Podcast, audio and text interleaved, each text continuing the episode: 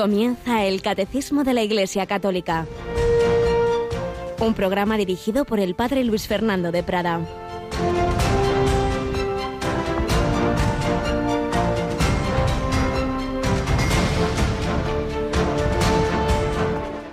Hasta vuestros padres y parientes y hermanos y amigos os entregarán y matarán a algunos de vosotros y todos os odiarán a causa de mi nombre pero ni un cabello de vuestra cabeza perecerá. Con vuestra perseverancia salvaréis vuestras almas. Alabado sean Jesús, María y José.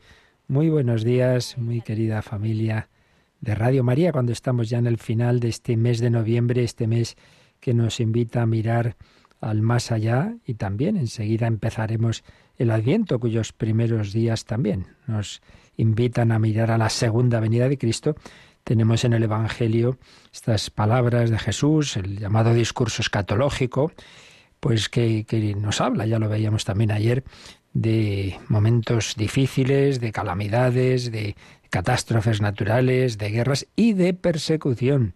Bueno, realmente esto ha acompañado siempre a la Iglesia, siempre. Si el Hijo de Dios hecho hombre, que no hizo más que el bien, murió crucificado, perseguido y odiado, pues no nos extrañe que eso ocurra al seguidor de Cristo. No tiene que extrañarnos cuando, oh, pero ¿cómo esta manía, este odio a la iglesia y tal? Bueno, pues eso, seguidores de Cristo y todo aquel que vive en la oscuridad y en el mal, pues rechaza la luz y la odia. Y ciertamente, si los primeros siglos hubo esas persecuciones, por ejemplo, hoy recordamos a Santa Catalina de Alejandría, que fue martirizada, pero, como han dicho los últimos papas, también Papa Francisco, realmente es en nuestra época cuando más persecución hay, generalizada en muchísimos lugares, sangrienta en muchos sitios y sin llegar a tanto, pero con limitaciones de todo tipo y culturalmente, etcétera, y ataques a la libertad de educación, eh, de culto, en muchos lugares también. Bueno, pues no nos extrañe, pero nos ha dicho a Jesús que estamos en sus manos, ni un cabello de vuestra cabeza perecerá, no quiere decir, ya lo explicaba yo ayer en la misa que ofrecíamos por los bienhechores, no quiere decir que no nos ocurra nada desagradable, quiere decir que lo que ocurra está en el plan de Dios, que Dios saca bien del mal, que no hay mal, por grande que nos parezca, que el Señor no pueda convertir en ocasión de bien, porque el mayor mal, la pasión, crucifixión y muerte del Hijo de Dios, ha sido fruto, ha sido, perdón, fuente de los mayores bienes, de nuestra redención. Y si hay perseguidores, pues hay mártires que dan la vida. Y es el mayor acto de amor. Y hay la muerte, la persecución y hay la muerte en el día a día, también a veces inesperada. Nos acompaña Yolanda Gómez. Buenos días, Yoli. Muy buenos días, padre. Y muerte inesperada fue, ayer nos comunicaban, que había fallecido el primer sacerdote director de Radio María, párroco castrense de la parroquia que tenemos aquí, Santa María de la Dehesa. Yo no lo he llegado a conocer, pero tú sí, ¿verdad, Yoli? Yo bastante bien, desde pequeña, además, no solamente por Radio María, sino desde pequeña. Por ser vuestro párroco de aquí, de, la parroquia de la Dehesa. ¿Es él el que funda la parroquia también? Digamos que cuando él vino aquí todavía no estaba construida la parroquia. Y, recuerdo haber estado pues eh, celebrando la, la, misa del Corpus en pues eh, aquí que hay unos eh, eh, en un centro comercial, pues en una zona del centro comercial ahí celebrábamos la, misa y luego poco a poco se fue construyendo. O sea que, bueno, pues eh, es un poco toda la historia de, este barrio en la que el padre Ángel Cordero Cordero ha estado muy presente y también ha estado muy presente en esos comienzos de Radio María, pues eh, ya que en esta parroquia había una emisora, digamos, local y cedió mm. esos estudios para que Radio María pudiera empezar a emitirse aquí en España era radio de esa para el barrio, ¿verdad? y la, cedió y entonces el germen, los primeros pasos de Radio María en España son desde esa antena de la parroquia, ¿verdad? Claro. Y, y desde eso yo he llegado a grabar todavía algún programa cuando era voluntario, claro, en esos estudios, ¿verdad? Que llamabais las catacumbas. sí, porque había que bajar unas escaleras y estabas ahí como mm, por debajo del nivel del suelo.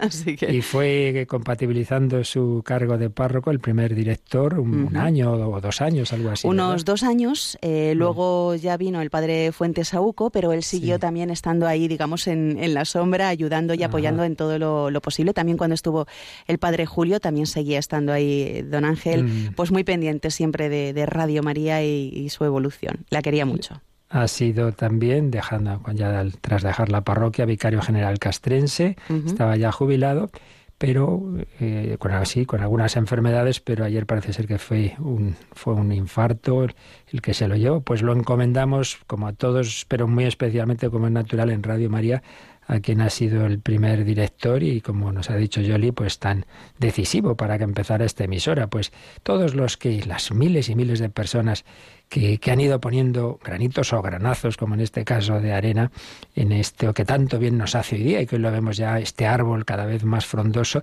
y que empezó pues siendo algo muy pequeñito, muy sencillo, muy humilde, esos primeros pasos de toda gran obra, pues como pasó en Italia, los primeros pasos que recordábamos hace unos meses al fallecer también el fundador laico Emanuele Ferrario. Que seamos agradecidos y que especialmente, como hemos recordado mucho en este mes, pues tengamos en nuestra oración a los difuntos. Ahora la misa de 10 desde la parroquia de la Dehesa, obviamente se le va a encomendar, también lo haremos nosotros. Y en, nuestra, en nuestro caminar, el Señor no nos deja, pero tampoco nos deja la Virgen María. Y sabemos que en estos últimos siglos en que se está recrudeciendo mucho el anticristianismo y la persecución, también se, se ha incrementado, gracias a Dios, la presencia de la Virgen María, no solo esa presencia en el día a día, sino también esa presencia extraordinaria en las apariciones de la Virgen María. Precisamente nuestro presidente José Manuel Díez Quintanilla ha estudiado mucho las apariciones de la Virgen, ha dado varias veces una charla, ahora la ha plasmado en un libro y vamos a interrumpir durante algún día el relato de, de la vida que estábamos resumiendo de San Pedro Claver para hablar de una de esas primeras apariciones de los tiempos modernos, la medalla milagrosa. Y vamos a recordar, Yoli, que bueno, estamos haciendo la novena y que el viernes hay un cambio de horario, ¿verdad? Sí, lo tendremos por la tarde porque al ser el día tan importante, pues a las 7 de la tarde vamos a retransmitir la misa desde la Basílica de la Milagrosa en Madrid. A las 7 de la tarde, las 6 en Canarias. Pero es que además tendremos también un momento muy bonito que será a las 6 de la tarde, las 5 en Canarias, un pues un grupo de niños pues van a rezar el Santo Rosario y va a ser un momento también muy bonito. Por tanto, mucha atención queridos oyentes, que cambia el horario del rosario y de la misa de este viernes por ser la festividad de María Milagrosa, por retransmitir desde la Basílica de la Milagrosa de Madrid eh, a las 7 de la tarde, hora peninsular, retransmitir desde ahí la Santa Misa, no a las siete y media, y entonces el Rosario a las 6, las 5 Canarias, eh, y además con un inicio de, de algo que ya habréis oído, es que se ha pedido eh, en antena, pues que si hay niños que desde distintas edades, que ya con capacidad de rezar bien, claro, que desde sus casas ahora y luego ya en el futuro, si Dios quiere, los estudios, pues de vez en cuando que recen en directo con nosotros, pues vamos a empezar esta, esta nueva experiencia, por así, relativamente nueva, porque ya también otras veces han rezado niños, pero bueno, de una manera ya más organizada, este viernes pues va a ser el primer rosario que coordinados por nuestra Paloma Niño van a rezar los niños. Pues sí, medalla milagrosa, eh, estas celebraciones este viernes. Y el domingo, en agradecimiento a que tantas veces desde Radio María España hemos querido ayudar a los proyectos de Radio María en países africanos y especialmente los últimos años en las diversas maratón, bueno, pues han querido eh, agradecérnoslo de la mejor manera con la Santa Misa y desde otro santuario mariano, este domingo tenemos una misa que ofrecen por, por todos los bienhechores de Radio María de España, ¿verdad? Sí, será esa misa especial que retransmitiremos el domingo a las 10 de la mañana, las 9 en Canarias, desde el santuario de Quivejo, en Ruanda. Y va a ser pues también, eh, bueno, cada, también desde allí vamos, eh, retransmitimos el rezo del rosario de vez en cuando. Bueno, pues esta vez va a ser la Santa Misa a las 10 de la mañana la Santa Misa en un, santuario que tiene su origen precisamente en otra aparición ya aprobada por la Iglesia de la Virgen María. Bueno, pues vamos a recordar ahora y algunos días esa aparición en París tan bonita de la Virgen María a Santa Catalina Labure.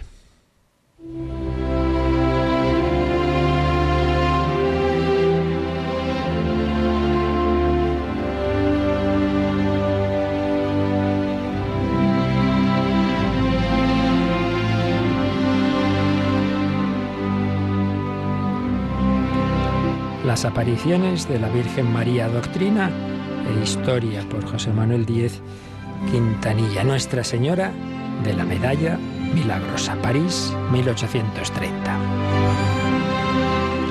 El siglo XIX fue una época de cambio para Europa. Después de la Revolución Francesa se empezó a cuestionar la referencia permanente a Dios frente al dominio del hombre y sus derechos.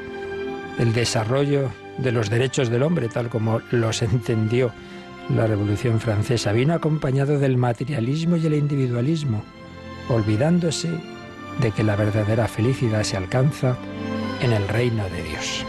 1830 se convierte en un año clave al producirse en París la primera aparición moderna de la Virgen, iniciándose lo que el Papa Pío XII llamó la era de María, la era de María.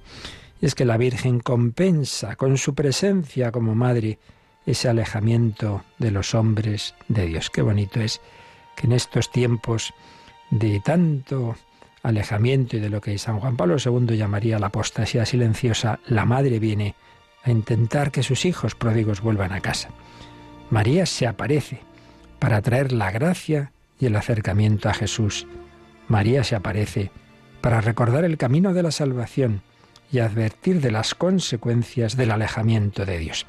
Señala Diez Quintanilla que esta aparición tiene tres características especiales. Por un lado, que afecta a todo el mundo en el sentido de que la Virgen se presenta con el mundo bajo sus pies, sosteniendo en sus manos un globo terráqueo con una cruz, ofrecido por la Virgen a Dios. Segundo lugar, es la única aparición que sepamos en que la vidente había pedido antes a la Virgen que se le apareciera. Esto es curioso, no es normal que alguien espere, hombre, que se me aparezca a mí la Virgen María. Y es la única aparición en la que se desconoció quién era la vidente, hasta que después de morir, ella lo, lo guardó, estuvo en total anonimato, nadie sabía a quién se había aparecido la Virgen María.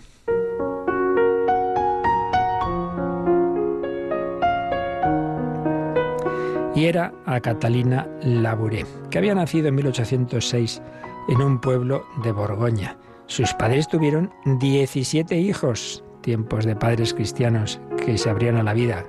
Bien es verdad que en aquella época de tanta mortalidad infantil eh, murieron siete pequeñitos. Sobrevivieron diez, de los cuales Catalina era la novena. De su madre recibió una sólida piedad y un gran amor al trabajo bien hecho. No pudo acudir al colegio, con lo que eh, fue analfabeta hasta edad adulta. Y además, como le ha pasado a tantos santos, perdió pronto a su madre. Yo siempre, me lo habéis oído varias veces, que me llama la atención de bastantes grandes santos que pronto perdieron a su madre. San Ignacio de Loyola, Santa Teresa de Jesús, Santa Teresita del Niño Jesús, Carol Wittigua, San Juan Pablo II. Pues ella con nueve años. Y entonces, como han hecho también muchos de estos santos, bueno, yo creo que todos, al morir, acudió de una manera muy especial a la Madre de Dios pidiendo ser adoptada por ella. Y una hermana de Catalina, hermana mayor, ingresa como religiosa en las hijas de la caridad, con lo cual Catalina tuvo que hacer también de madre de sus hermanos.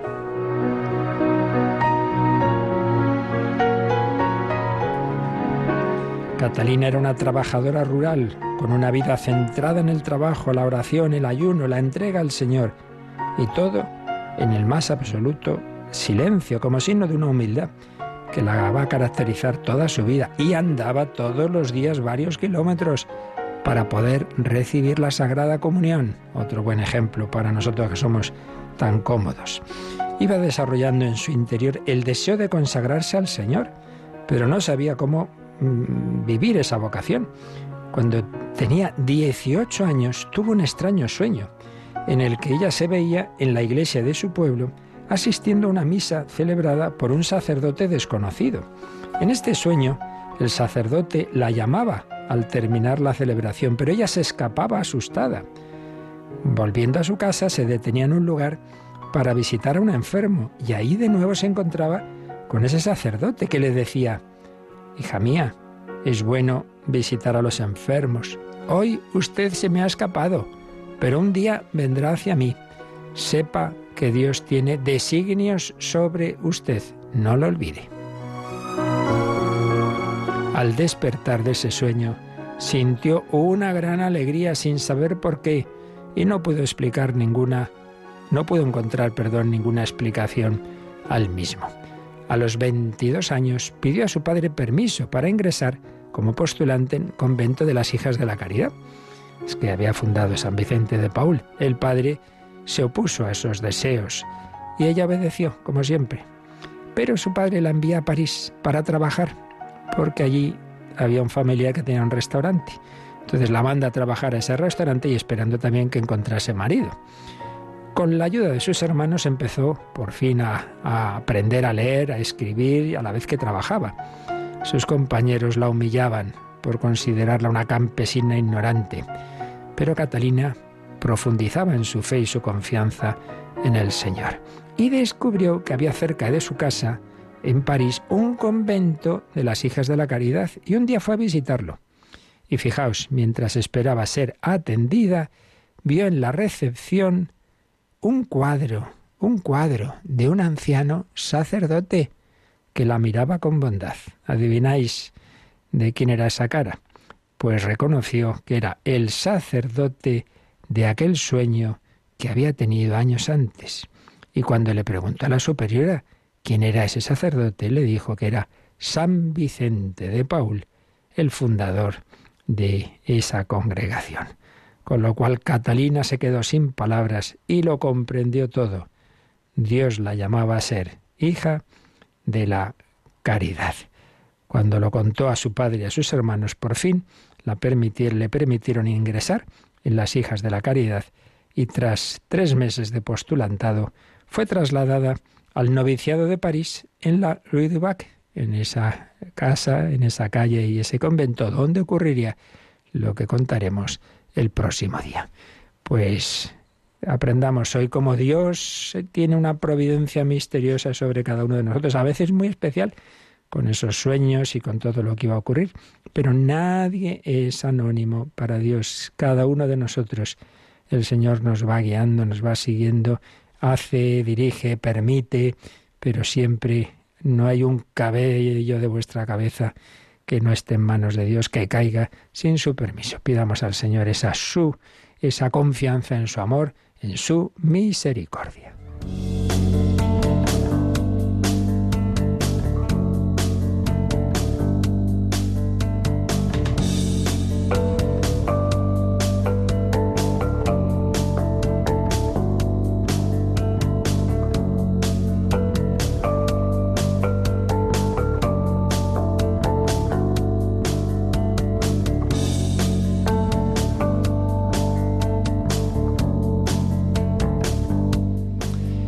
Sí, el Señor a veces actúa de maneras extraordinarias, con esas iluminaciones, con esos sueños o con esas apariciones, pero lo ordinario es que actúe en el silencio, en la fe y sobre todo en la liturgia.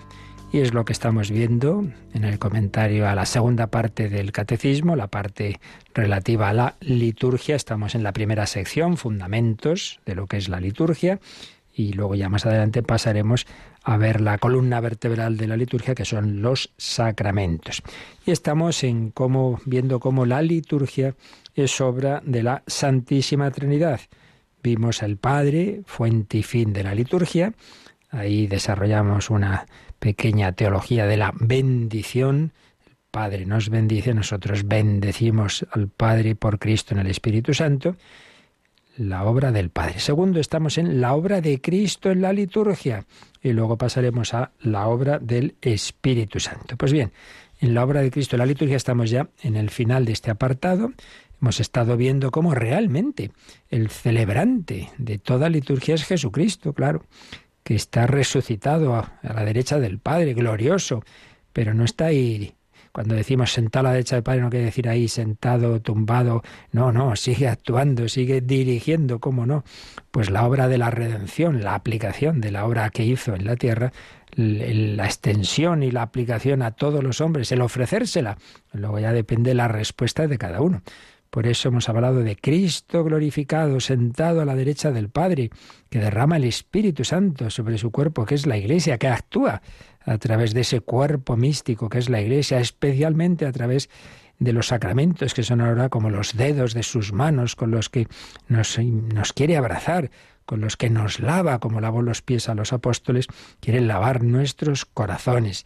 Jesucristo actúa, Él, resucitado y vivo, en esa iglesia que Él ha fundado, que ha edificado sobre los apóstoles y está presente. Hablamos de las diversas formas de presencia de Cristo en su iglesia y muy especialmente en los actos litúrgicos y muy súper especialmente en la Eucaristía.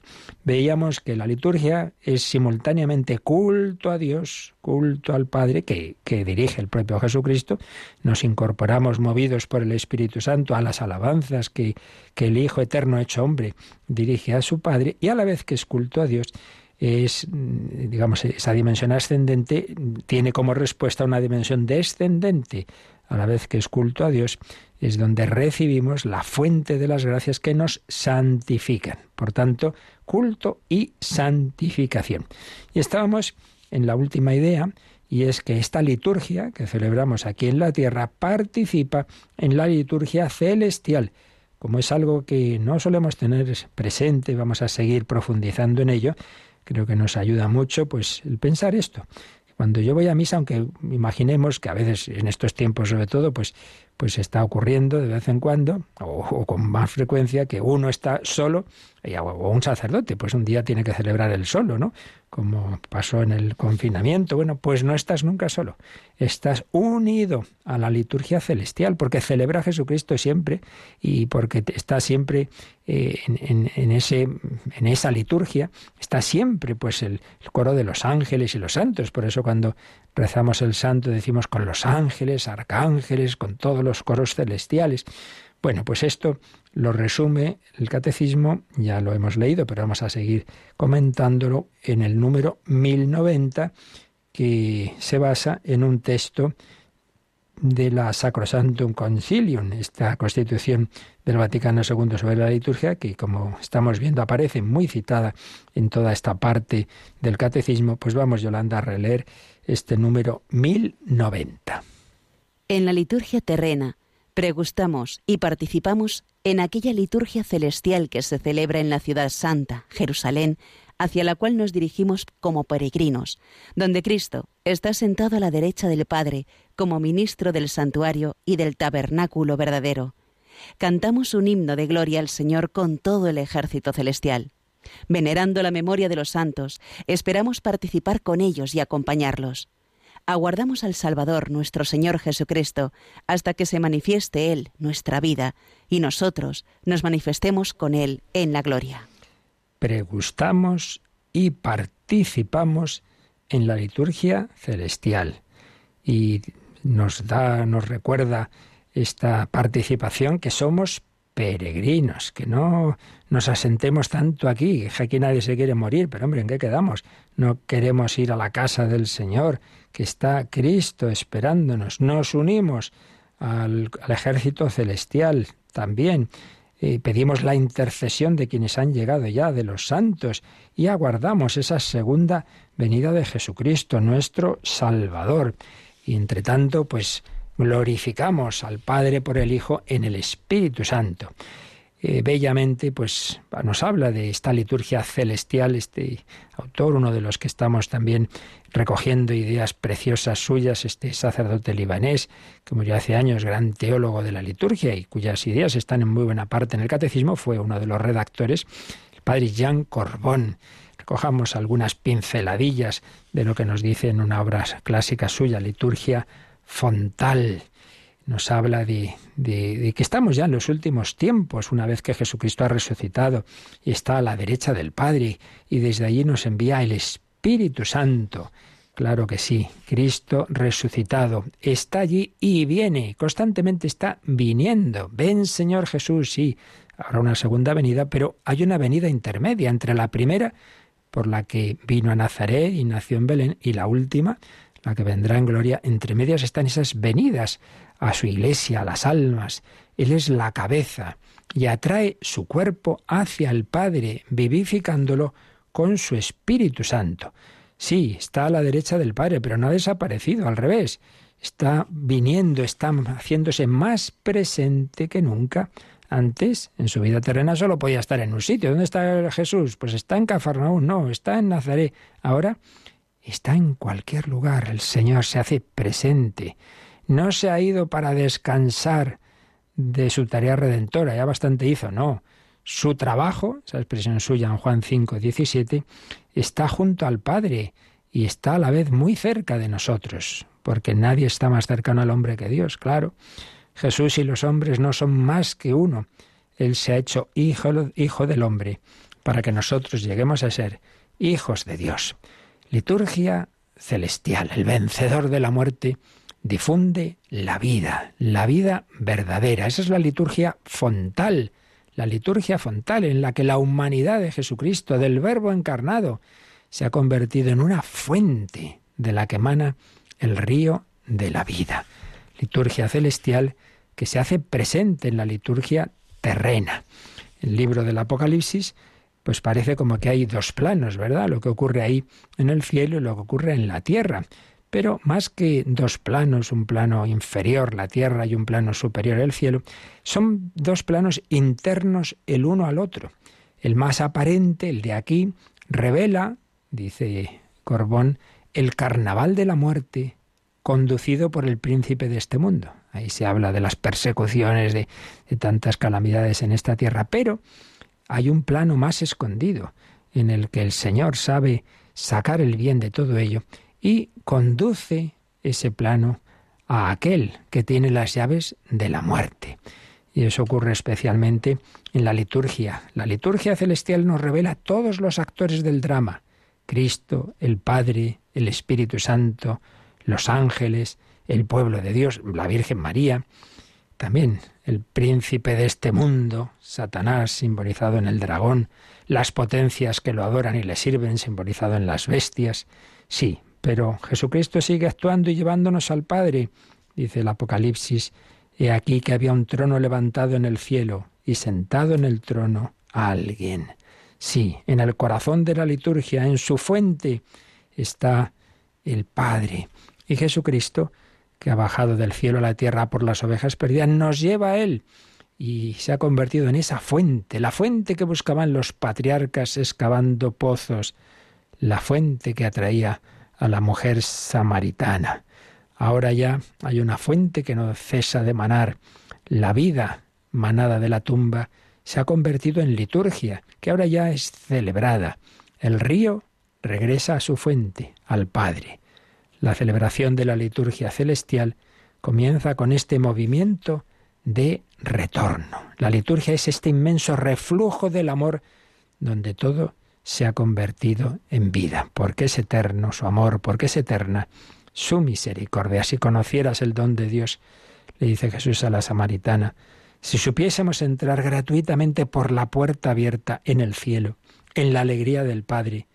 La liturgia es la celebración de esa alegría del Padre, a aquel a quien nosotros teníamos miedo, como Adán, cuando ha pecado, a quien desconocíamos, como los dos hijos de, de la parábola del hijo pródigo, o de quien susurrábamos en la, en la nube el nombre inefable, Él es, Yahvé, es al que ya podemos reconocer y adorar en espíritu y en verdad, en espíritu y en verdad. La alegría que damos al Padre, dejándonos encontrar por Él, es el impulso de exultación que relanza sin cesar la liturgia.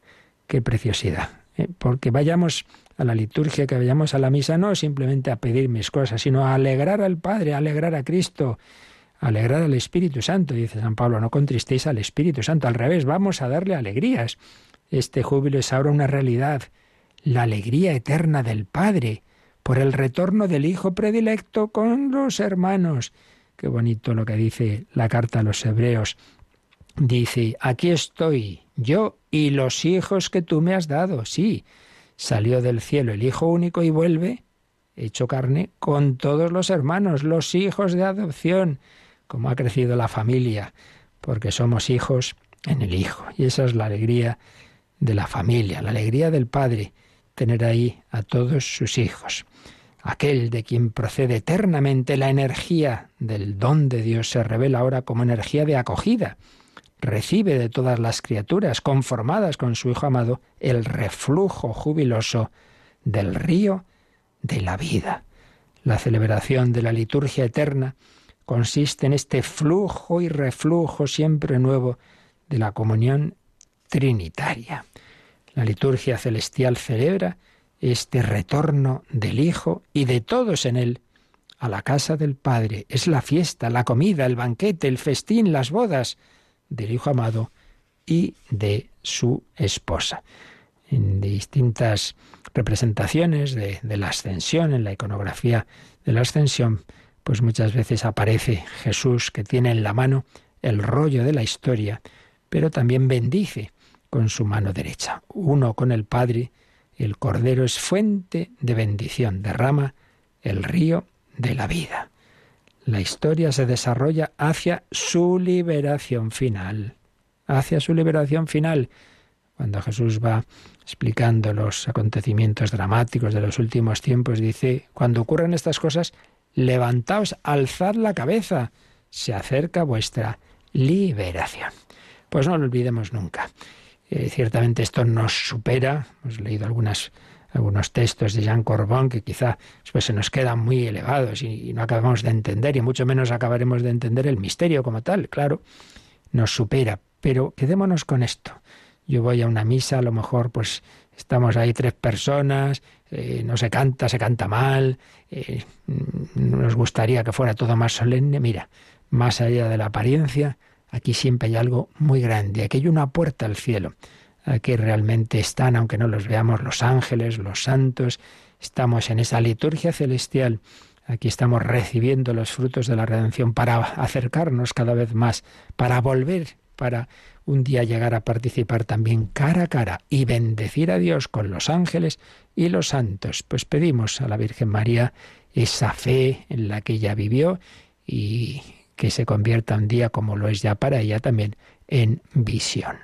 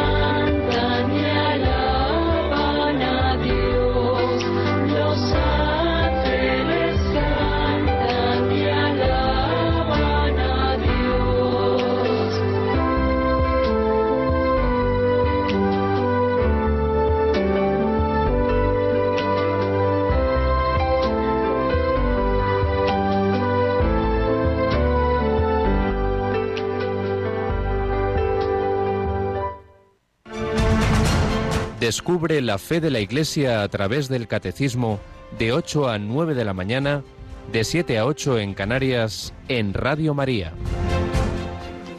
La fe de la Iglesia, este número 1090 sobre la liturgia celestial que estamos comentando, nos indica que un poco más adelante va a haber tres números sobre esta liturgia celestial, sobre la celebración. Ya los veremos y por tanto pues ya los explicaremos, pero vale la pena por lo menos que los leamos rápidamente porque nos siguen indicando algunas claves muy interesantes y también en relación con este Apocalipsis que acabamos de, mencionar. Así que vamos a leer estos tres números, 1137, 38 y 39. 1137, Yolanda. El Apocalipsis de San Juan, leído en la liturgia de la Iglesia, nos revela primeramente que un trono estaba erigido en el cielo y uno sentado en el trono el Señor Dios. Luego revela al Cordero, inmolado y de pie. Cristo crucificado y resucitado, el único sumo sacerdote del santuario verdadero, el mismo que ofrece y que es ofrecido, que da y que es dado. Y por último revela el río de agua de vida, que brota del trono de Dios y del Cordero, uno de los más bellos símbolos del Espíritu Santo. Pues como veis, un número lleno de citas del Nuevo Testamento, sobre todo del Apocalipsis y la carta a los Hebreos, y que bueno, con lo que hemos leído de Jean Corbon, pues creo que podemos entender pues cómo está en el cielo esa fuente, ese río de agua viva que baja a la tierra a través de la liturgia, esa fuente de agua viva que procede de la redención, lo que ha realizado el Cordero inmolado, murió por nosotros, pero de pie, porque está resucitado. Leemos el siguiente, el 1138. Recapitulados en Cristo, participan en el servicio de la alabanza de Dios y en la realización de su designio las potencias celestiales, toda la creación, los cuatro vivientes, los servidores de la antigua y de la nueva alianza, los veinticuatro ancianos, el nuevo pueblo de Dios, los ciento cuarenta y cuatro mil, en particular los mártires degollados a causa de la palabra de Dios, y la Santísima Madre de Dios, la mujer, la esposa del Cordero, y finalmente una muchedumbre inmensa que nadie podría contar de toda nación, razas, pueblos y lenguas. Bueno, pues como veis en este número, el catecismo nos da las claves de interpretación de esas figuras que aparecen en el Apocalipsis, las potencias celestiales, los ángeles, toda la creación representada en los cuatro vivientes, los que las figuras claves de la antigua y de la nueva alianza, el pueblo de Israel, Antiguo Testamento y Nuevo Testamento, los 24 ancianos, 12 y 12,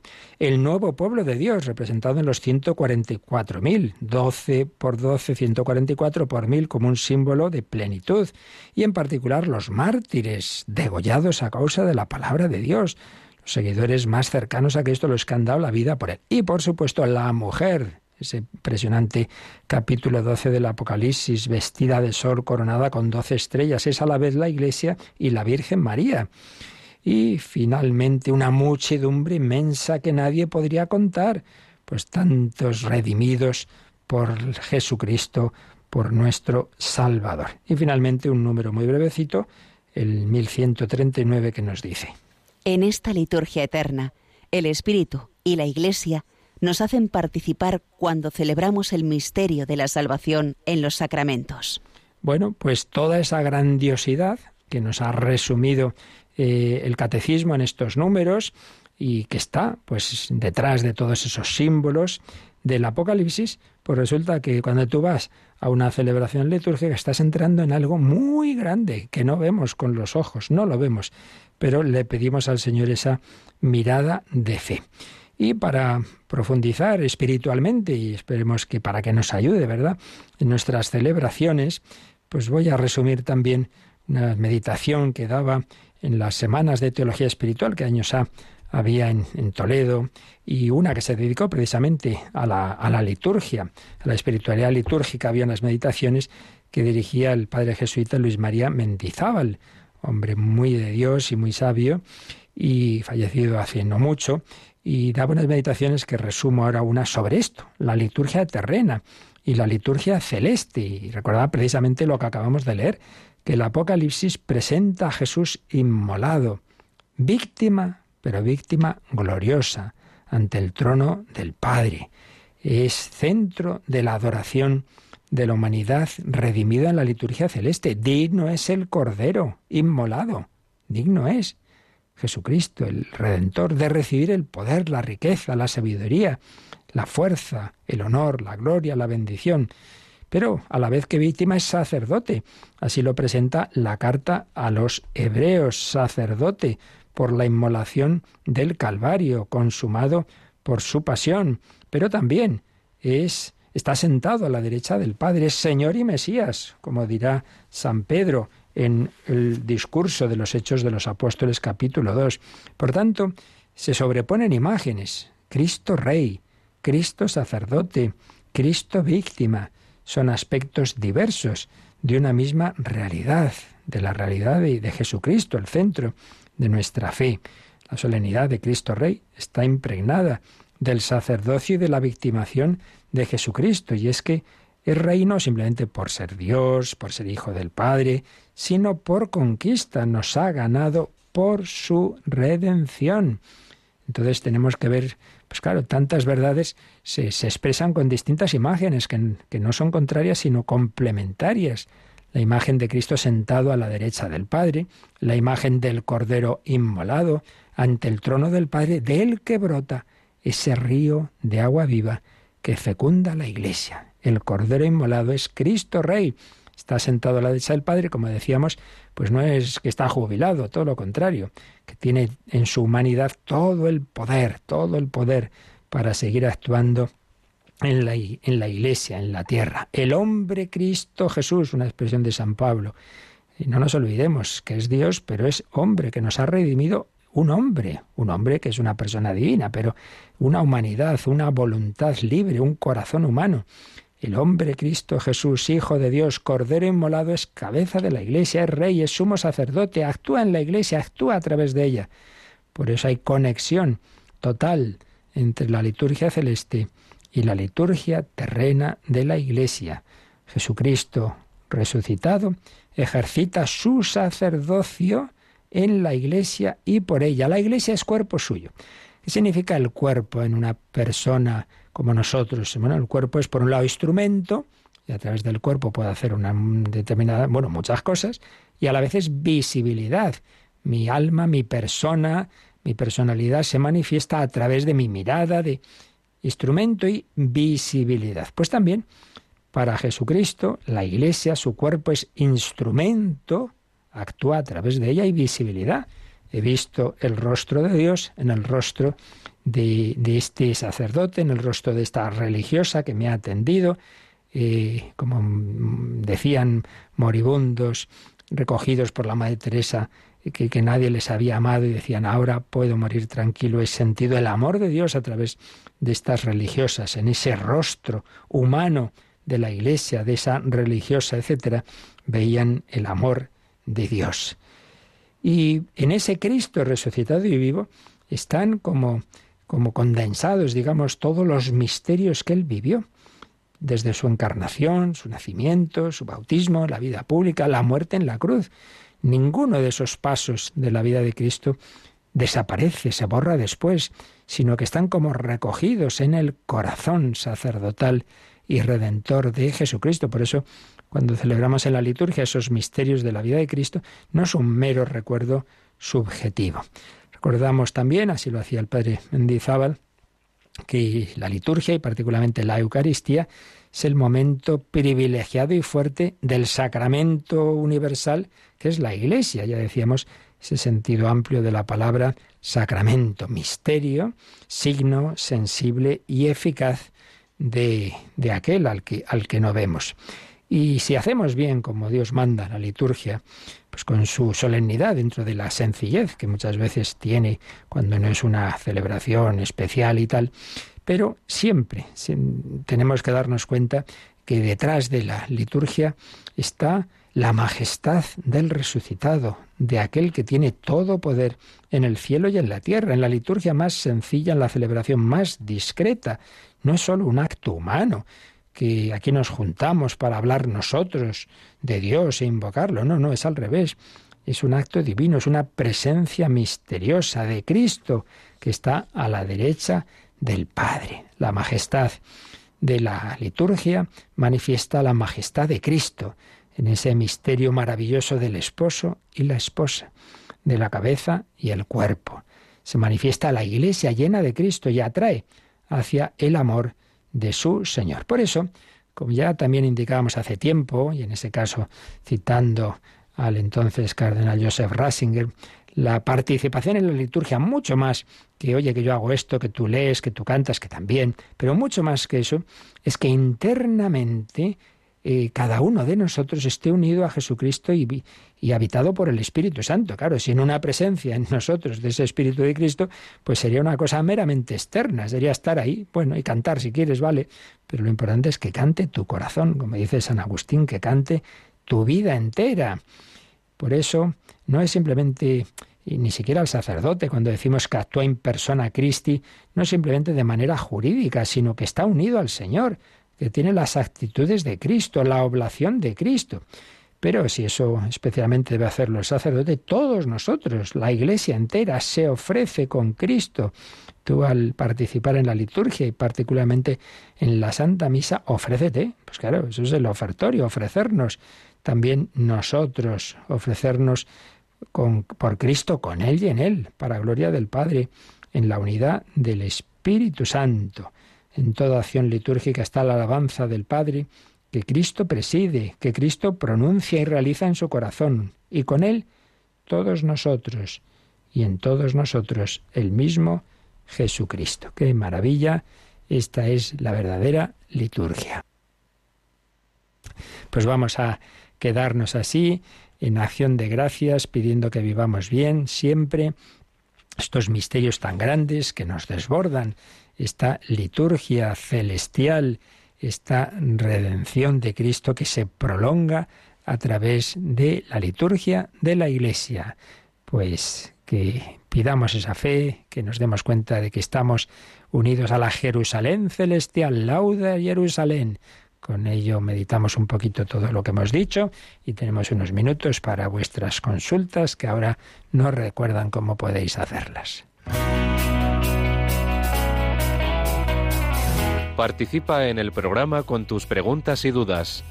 Llama al 91005 9419. 91005 9419.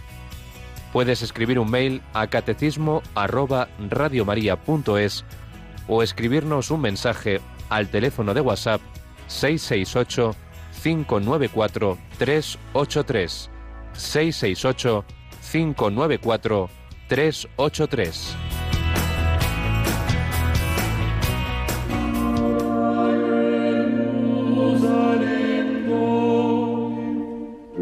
Lauda Deum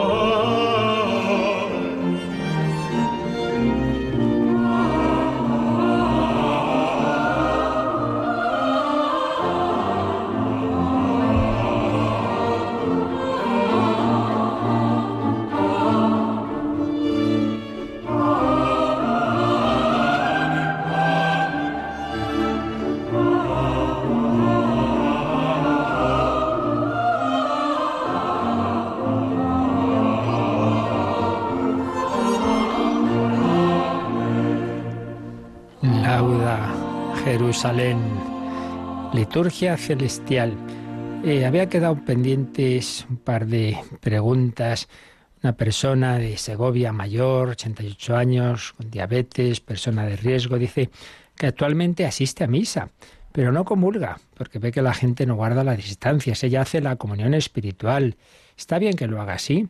En este tiempo falleció su hermana, está eh, muy triste, su nuera le dice que guarde las distancias, pero a ella le cuesta mucho, no se fía, le entra miedo. Bueno, en primer lugar, que nos quede muy claro que el mandato de la Iglesia de asistir a misa siempre es eh, si no hay unas, digamos, un, obstáculo serio como es de salud. Entonces, obligación como tal, desde luego, no hay. Una persona mayor con riesgo eh, no tiene obligación de asistir a la misa. Ahora, ya esa concreción, que de hecho asiste y que le da, le da miedo, pues que si comulgar, yo claro, y es que eso ya es una concreción tan, tan particular, ¿no? Vuelvo a lo mismo, obligación no hay. Ahora, yo personalmente, yo, si, si ya dice yo, yo voy, pues hombre, ya que voy, no veo especial riesgo, la verdad, en el tema de la comunión. Pero en fin, es que eso es un tema muy personal, tanto a nivel médico como a nivel espiritual, y lo único que puedo dar es decir la idea general. La idea general es que obligación no hay, pero que evidentemente siempre, si se puede, siempre es mejor la comunión sacramental que la espiritual, eso es indudable. Ahora, si una persona pues, pues ve que eso la va a suponer esa angustia, no sé qué, pues entonces tranquilo, pues que no, no, no, no se preocupe por, por ello. Y también, un poquito en, de alguna manera parecido, había una, había una, una pregunta pendiente que, que no nos dio tiempo el otro día, de alguien que decía que cuando sigue la misa, pues a través de los medios, ¿no? La televisión, la radio, lo que sea, eh, hasta qué punto, claro, esto que estamos diciendo de la liturgia celestial, hasta qué punto eso está conectado. Vamos a ver. Eh, esto, por supuesto, estamos en el misterio y aquí tampoco hay muchas explicaciones que podamos dar claras, ¿no? Porque, porque sabemos lo poco que he dicho, ¿no? Pero la cuestión es que, de hecho, de hecho, en el cielo hay una liturgia eterna. De hecho. Entonces, las celebraciones que hacemos en la tierra, de alguna manera, son como una ventana que se abre a esa liturgia. No es que ahí ocurra en esa misa algo especial, sino que, digamos, es al revés, es el cielo, lo que está ocurriendo en el cielo, el mismo que está en el cielo, los mismos, mejor dicho, pues como acabamos de mencionar, ¿verdad? El Padre, el Hijo, el Espíritu Santo, el Cordero inmolado y redentor, la Virgen, los santos, etcétera. Ellos están en la liturgia eterna. Y ellos pues son actores de la liturgia terrena. Entonces, de por sí, uno está participando en la liturgia, pues cuando asiste, cuando va allí.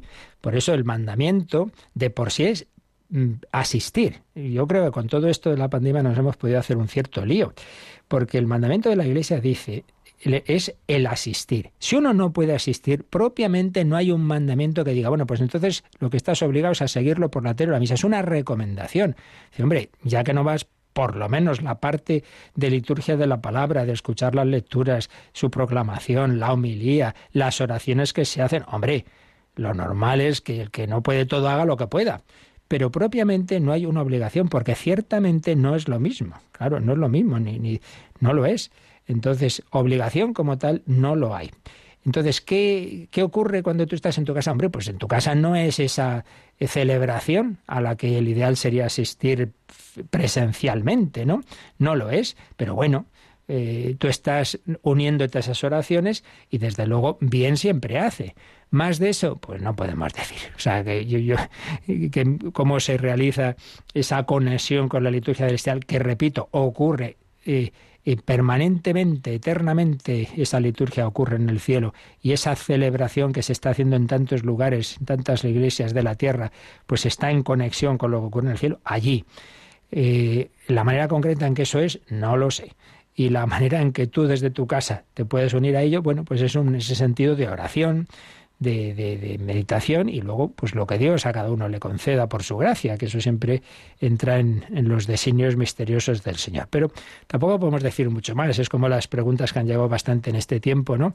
Sobre las indulgencias. Mira, hagamos las cosas lo mejor posible, ofrezcamos siempre, pues, eh, siempre con espíritu de arrepentimiento, que es lo principal de, nuestros pecados, la confesión y comunión frecuentes y luego, bueno, pues Señor, si esto puede servirme a mí y en particular lo ofrezco por mis difuntos, pero no pretendamos una matemática porque solo Dios sabe hasta qué punto uno gana o unas indulgencias porque lo principal, lo he repetido varias veces, no es hacer los actos que hay que hacer, sino ante todo y sobre todo el desapego de los pecados.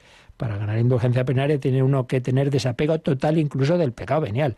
¿Quién tiene eso? Pues, pues me temo que no siempre lo tenemos, ni mucho menos. Pero no hay que agobiarse por esas cosas. Decir, mira, yo hago lo que puedo, Señor, confío en ti y a tu misericordia confío en mi vida y la de aquellas personas por las que te rezo.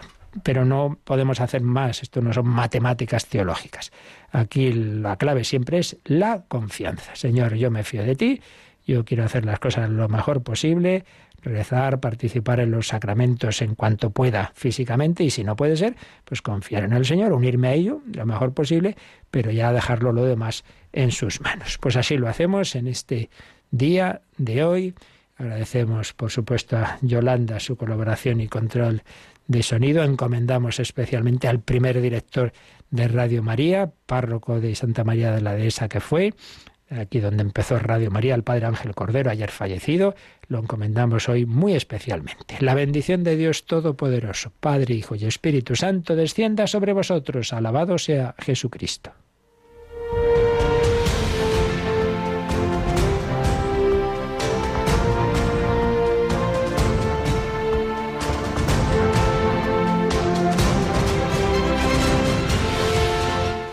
Han escuchado en Radio María el Catecismo de la Iglesia Católica, un programa dirigido por el Padre Luis Fernando de Prada.